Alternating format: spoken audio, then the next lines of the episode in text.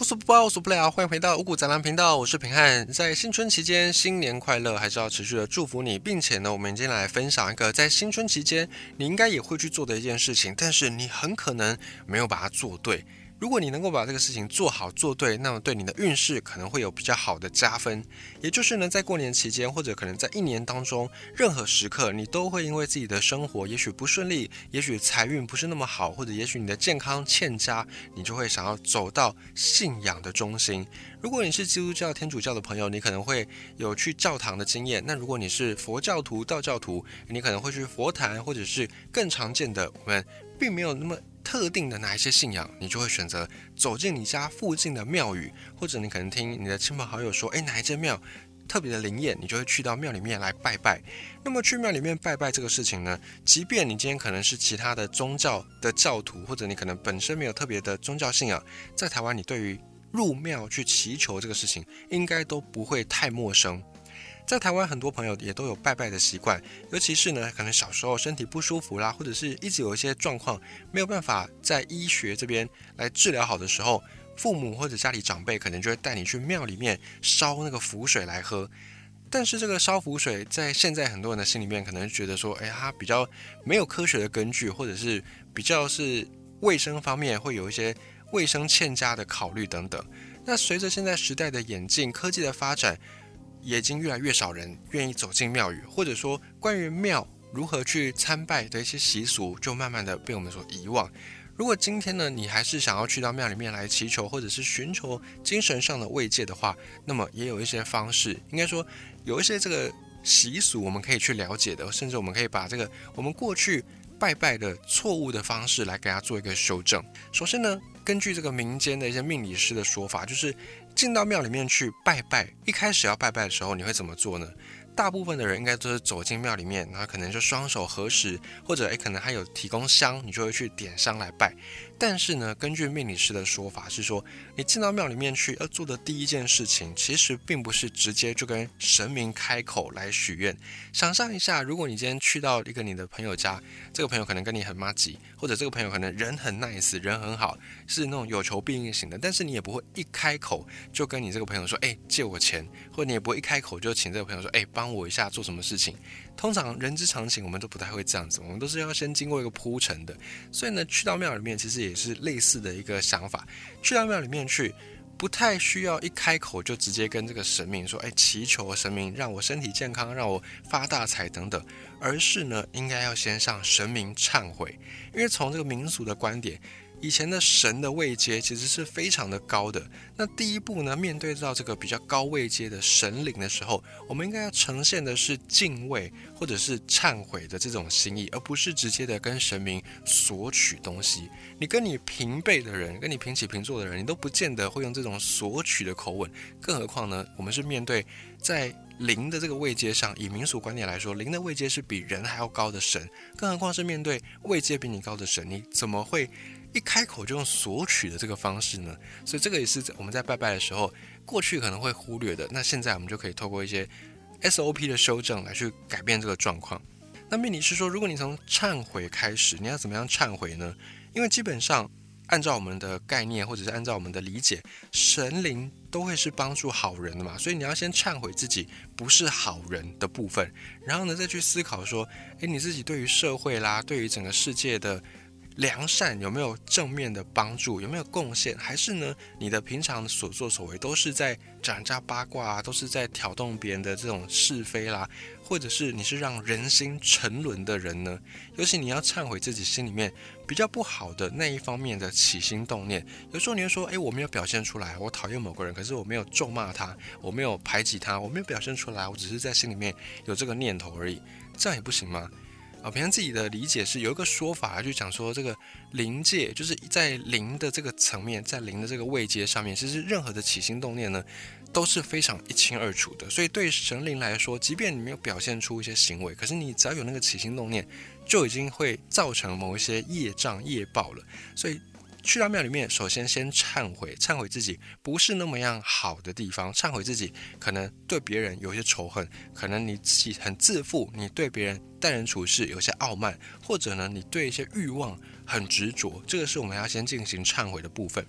那如果你没有忏悔，就直接求神，会有什么样的后果呢？有一些命理师呢，他们就有提供。一个说法就讲说，如果你没有忏悔，就直接去求神去求你的愿望的话，很像是什么？很像是你在沙子上面盖房子，沙子的那个材质是不稳固的。你在一个不稳固的基础上面去盖房子，总有一天这个房子是会倒塌的。你先没有忏悔，你没有先自己检讨，你就都认为是别人的错，那你可能就会犯下一样的问题。所以有可能你今天的这个状况，某个状况，并不是因为别人，而是因为你自己造成。比方说你身体不好，你要去求身体健康，可是呢，你平常的生活作息，晚睡、抽烟、喝酒、又熬夜，各式各样的不利于你身体的，都都把它做了。那这样子一来，你不先检讨自己，你反而还要去祈求神给你健康，那或许这个神愿意来让你有比较好的身体。让你可以过个年比较健康一些，但是你依然不觉得这是你自己的问题，你就还是依然过我的生活。那就算。神暂时给你这个健康的躯体，但有朝一日你的身体呢，还是会因为你这些不良的生活习惯而碰到不好的那些变化的。所以这就是忏悔的重要性，倒不是说哦向神来表现出忏悔，那这样神就一定会帮我们实现愿望，而是呢，我们也可以从自己反省的过程当中来去醒思自己的现在这个状况的造成是不是诶自己有哪些地方疏忽了，从我们自己能够着手先改善的地方来去下手，这样子一来呢，再去祈求神明的。帮助或者是护佑，就可以比较事半功倍一些。而在忏悔之后呢，再就是要问神明有没有事情要告知我们。有时候这个神其实他看的是比我们还要通透的，看的比我们还要远的。人会受限于我们的欲望，受限于我们的这个见识不够远大。我们在看事情的时候会有一些盲点。那么在民俗的观点上，神灵的位阶是远在我们之上的，所以有时候这个神可能就可以直接提示我们一些我们要注意的事情。那如果我们去照着这个神灵的提示来去做的话，或许就可以趋吉避凶。因此，你忏悔完之后，也先不用急着许愿，而是呢，你可以先请示神明，诶，神明有没有需要告知我们的事情？有时候。神明要告诉我们的事，可能比我们所要求的还更加的重要，但是我们不知道，因为我们被眼前的这些事情，或者被我们所要求取的欲望给蒙蔽了。所以在忏悔完之后，以民俗的这个角度来看，你就可以先把杯，你可以先请示神明说：“诶，请问有没有什么事情要交代？”哦，你拜观音的话呢，就是说：“诶，请问这个观音娘娘，或是请问关公，请问关帝爷有没有什么事情要交代的？”有没有提醒我们要注意的？那如果有呢，你可能就会拔出一个醒杯，然后你就可以再去抽签。那拔杯跟抽签的规则，每一个庙每个庙又不太一样，所以你还是要再去看那个庙本身的规则是怎么样。那记得你抽完一支之后呢，你可以再问神明说：“哎，那还有没有事情要交代的？”哦，如果有呢，就再抽。在民俗的角度上来看，有时候这个神可能会给你三支到四支签才会结束。那这个时候呢，你再去从签诗里面哦去解签，或者你可以去问这个庙祝来去理解一下自己要注意的地方。好，等到这个过程结束之后呢，才是进入到你要祈求的那个事项。比方说，你可能要求事业，可能求感情，可能求你生活的各式各样的状况，这样子去求。所以呢，其实如果比较照标准的作业程序，你正常一次去拜拜去庙里面问事的时间。至少是要半小时以上的，甚至你可能一拜拜三四个小时也都有。那还有在拜拜之前，还有另外一个重要的事情，就是上香。这个上香还有另外可以展开再讲，但是我们这边主要不是在讲说怎么样上香，所以我们就大概提一下，上香也是每个庙都会有自己的规矩规则。那第一步呢？就是在拜拜前的上香这个事情，比较像是什么？比较像是你去到人家家里面，我先跟这个家的成员打个招呼，打个照面。哦，即便你今天去到的是你可能去月老庙，那你可能主要是要求月老，然后请月老帮你安排感情。但是这个月老庙可能也还会在供奉其他的神，那这个神你就还是要去打个招呼，礼貌上。做到这个会比较好一些，所以在拜拜前开始去忏悔之前呢，你就还是先做一个打招呼的动作，就等于是上香。上香每个庙都有不同的规则，怎么样上香呢？你就是按照庙里面，它通常都会贴说你要怎么拜，然后拿几支香，顺序怎么样走，你就按照这个顺序去就好。所以第一个就是确认说这个庙里面到底怎么拜，到底要几支香，到底几个炉。上完香才开始进到我们刚才讲到的拜拜的过程，就是开始忏悔啦，开始去请示神明有没有要交代你的，然后再去祈求你要祈求的事项。好，那么到这里之后呢，我们要去了解说什么时候拜拜会比较好。其实你只要觉得哎心里面需要有一些疑问要解答的时候，你就可以去拜拜。另外呢，命理师是会建议大家初一十五能够去拜一下，也是不错的。因为初一十五除了是这个吃素的时间点之外呢，也蛮有科学道理的。因为在科学研究方面，初一十五会有月亮的那个盈缺嘛，初一十五就是没有月亮跟满月的那个过程。那这个两天会因为月亮跟地球的距离的关系，导致人的情绪会比较波动，像是潮汐啦、人性的波动也都是会受到这个影响的。所以你在初一十五去拜拜，你的心思比较容易能够安静下来、安定下来。那你在这两天呢去进行反省，就是你去庙里面就要忏悔嘛、反省嘛，也可以让你比较不容易出错，就多细心、多醒思一下。对你本身的生活也是有帮助的，所以这个是一个还不错的时间点。再来就是所谓的天赦日，赦免天上天赦免大家的时候的一个日子。天赦日在民俗的角度来说是天官法外开恩的时间点，所以也很适合你忏悔，让玉皇大帝来法外开恩，来赦罪赦免我们的罪业。所以有些命理师、有些算命师呢，就会在这一天天赦日这一天，会把他算过的命呢带去庙里面哦，请神明能够法外开恩，赦免这些算命师泄露天机之罪。那拜完回家，有时候有些朋友感应比较强的朋友，可能就会有不舒服啦，有头晕的症状啦，甚至有点小感冒。那在民俗观点说，命理师的说法是说，这个也算是还蛮正常，代表你的业力有消除一些。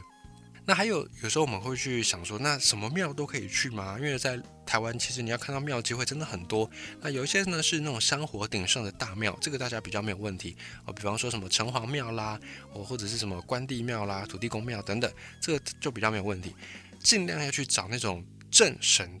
的庙宇会比较好，这是命理师的建议。因为正神毕竟他的受到官方的认证嘛，那能量场上可能也会比较强，那也比较不会说呃跟你有一些什么交换条件，说你一定要怎么样怎么样啊，不然我就不保佑你什么的。所以一般命理师或者是民俗的这些老师们，通常都还是建议你要祈求事情的话，最好还是找那个比较知名的大庙会比较好，安心一些。那因为大庙。每一个神明，每个神明职责或者是范围负责的范围都不一样，所以庙的大小呢，某种程度上也跟这个神明的法力有关系。但是并不是说一定要去到大庙才有足够的法力，有时候这个小庙里面的神明，他的法力也是足够强的，所以也不用说一定要有哪一些迷思。那如果是这种特别的大日子啊，比方说像天赦日啦，哦，或者是像一些什么神明诞辰啦，这些庙的法力基本上都还是。能够信得过的都还是 OK 的。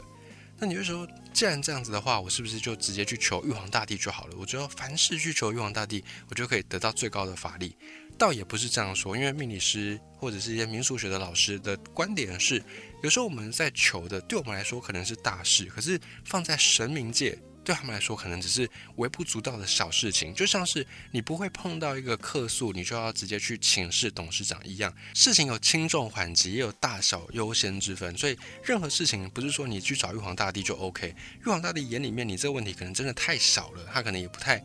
不太有时间能够去分神帮你处理这个事情。毕竟玉皇大帝他位高权重嘛，掌管的事项更多了，倒不如呢。一般的老师，一般民俗的老师，或者是一些算命的老师，会建议你说，你就干脆找专职的神明，会比较容易让你的问题比较好的被解决，比较快的被解决。比方说你要求生小孩啦，或者是你最近财运不好啦，找对应的神明，处理的速度会比较快一些。那到底什么样的神明跟自己比较有缘呢？关于这一点，命理老师也。会给出一个说法，就是其实跟你的性格是有关的。诶，比方你这个人，你可能是比较仗义的，比较侠义的，那你可能跟关公、跟关帝爷就会比较有感应。那如果你这个人呢，是比较属于那种，诶，希望世界。大同啊，希望世界和平啦，立贺哇后朗朗后的这种性格的朋友，诶，那你可能跟观音菩萨就会比较有感应，所以还是会取决于你自己的性格，以及取决于你的价值观。这个神其实某种程度上，某种程度就好比跟人一样，神灵也会有自己的性格、跟自己的价值观、跟自己的处理事情的方式，所以你去找对应到你性格的神灵，通常你的感应会比较好，以及你的这个。达成你的愿望的机会也会稍微再多一些。最重要的是呢，你必须要去了解你自己到底今天是要求什么，然后再去找到对应的神明，这样子会来比较节省你的时间跟精神。好，等到你拜完拜到这个程度，你已经也忏悔了，然后也请示神明了，说有没有事情要让你知道的，以及你也祈求完你的愿望了。再来，你要怎么样确定这个拜拜已经是结束了呢？再就是你得到神明的签诗之后，你要先确定自己可不可以离开。就是你已经去解完签了，然后你也祈求完你要祈求的事情了。解完签之后，你可能心里面会有一个想法，你会说啊，原来神明是要提醒我什么什么事情。这个时候呢，你再去跟神明广播一次，你再去问一下，诶，请问神明，我这样理解是对的吗？啊，如果是对的话呢，诶，就请素花姐的醒杯，就代表我理解是对的。那如果不对的话呢，就请神明再另外再开示，这样去广杯。就可以再确定一下，说，哎，我们自己理解是不是对的，避免说自己又在误打误撞，或者是避免自己在绕远路的这个过程。那如果神明有时候觉得，哎，你理解错了，他可能就一直没有给你醒杯，那这个时候你可能就要再去找这个解签人，或者是找庙祝，再来去把你的问题给厘清，把你的状况呢叙述的再更完整一些。有时候可能是你的问题，你没有把它讲清楚，然后神明给你的那个答案，你自己就会把它曲解意思。那最后呢，就是还愿。那这个部分呢，有时候可能也会牵涉到还愿的那个条件。因为一般去到庙里面，我们都会习惯说，哎，如果这个菩萨保佑啦，如果这神明保佑什么什么事情啊有成功的话，那我就愿意怎么样怎么样来作为还愿。那关于这个还愿的理解呢，有时候也会影响到说，你是不是真的理解神明要交代给你的事项。曾经有个案例，就是有一个信徒，他就跟神明祈求，然后说：“哎，只要我这个愿望达成的话呢，我愿意可能念某一部经典，然后我就花一年的时间去把这个经典给念完。”可是后来呢？在跟神明这样的沟通过程当中，后来神明的意思其实是要一个礼拜之内，希望信徒可以早一点把这个经书给念完，早一点把这个功德给回向出去。那最后把这个时间从一年改到一个礼拜之后呢，诶，神明才塑了一个醒杯给这位信徒。所以这个还愿的理解，有时候也是会牵涉到说神明到底有没有确定你理解了这个问题，以及确定你还愿的那个条件怎么样，这个也会影响到最后你是不是能够离开这个庙。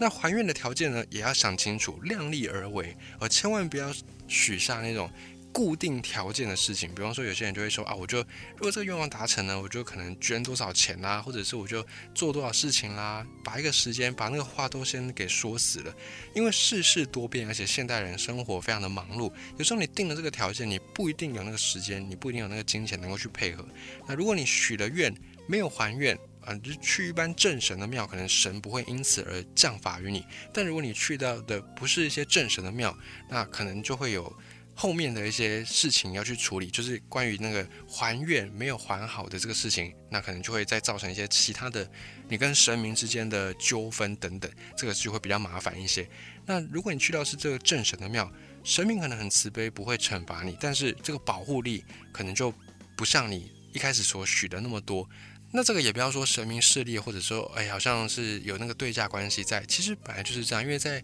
民俗的观点里面，会认为说灵的那个角度，你发的这个愿，发的愿望多大，就是你那个祈愿的心念多大，会决定说你。最后那个愿的力量有多强？所以如果你一开始发愿，你是说，哎，我要吃一年素，那你得到的这个愿力，跟你最后只吃了一个礼拜的素，那个愿力其实是不会一样的。所以也不是说神明故意要跟你锱铢必较，而是就确实你发愿的那个力量会影响到最后这个愿的愿力的大或少。所以发愿的时候量力而为，也不要去许那种哎你自己没有办法达成的还愿的那种条件。神明可能不会惩罚你，可是。你发愿的那个力量减少之后，你得到的这个庇佑保护，可能也就没有你想象的那么多。那这样子一来，可能也就会造成你生活当中很大的影响，很多的不顺。那最后总结来说，就是你平常行善积德，做个好人，长远来看还是利大于弊的。也在跟你透过这个新年期间来分享一些命理师提供的如何正确的拜拜，以及如何。正确的去起心动念这个事情，也预祝所有的朋友都能够在新的一年事事圆满，事事顺心，然后都可以平平安安、健健康康。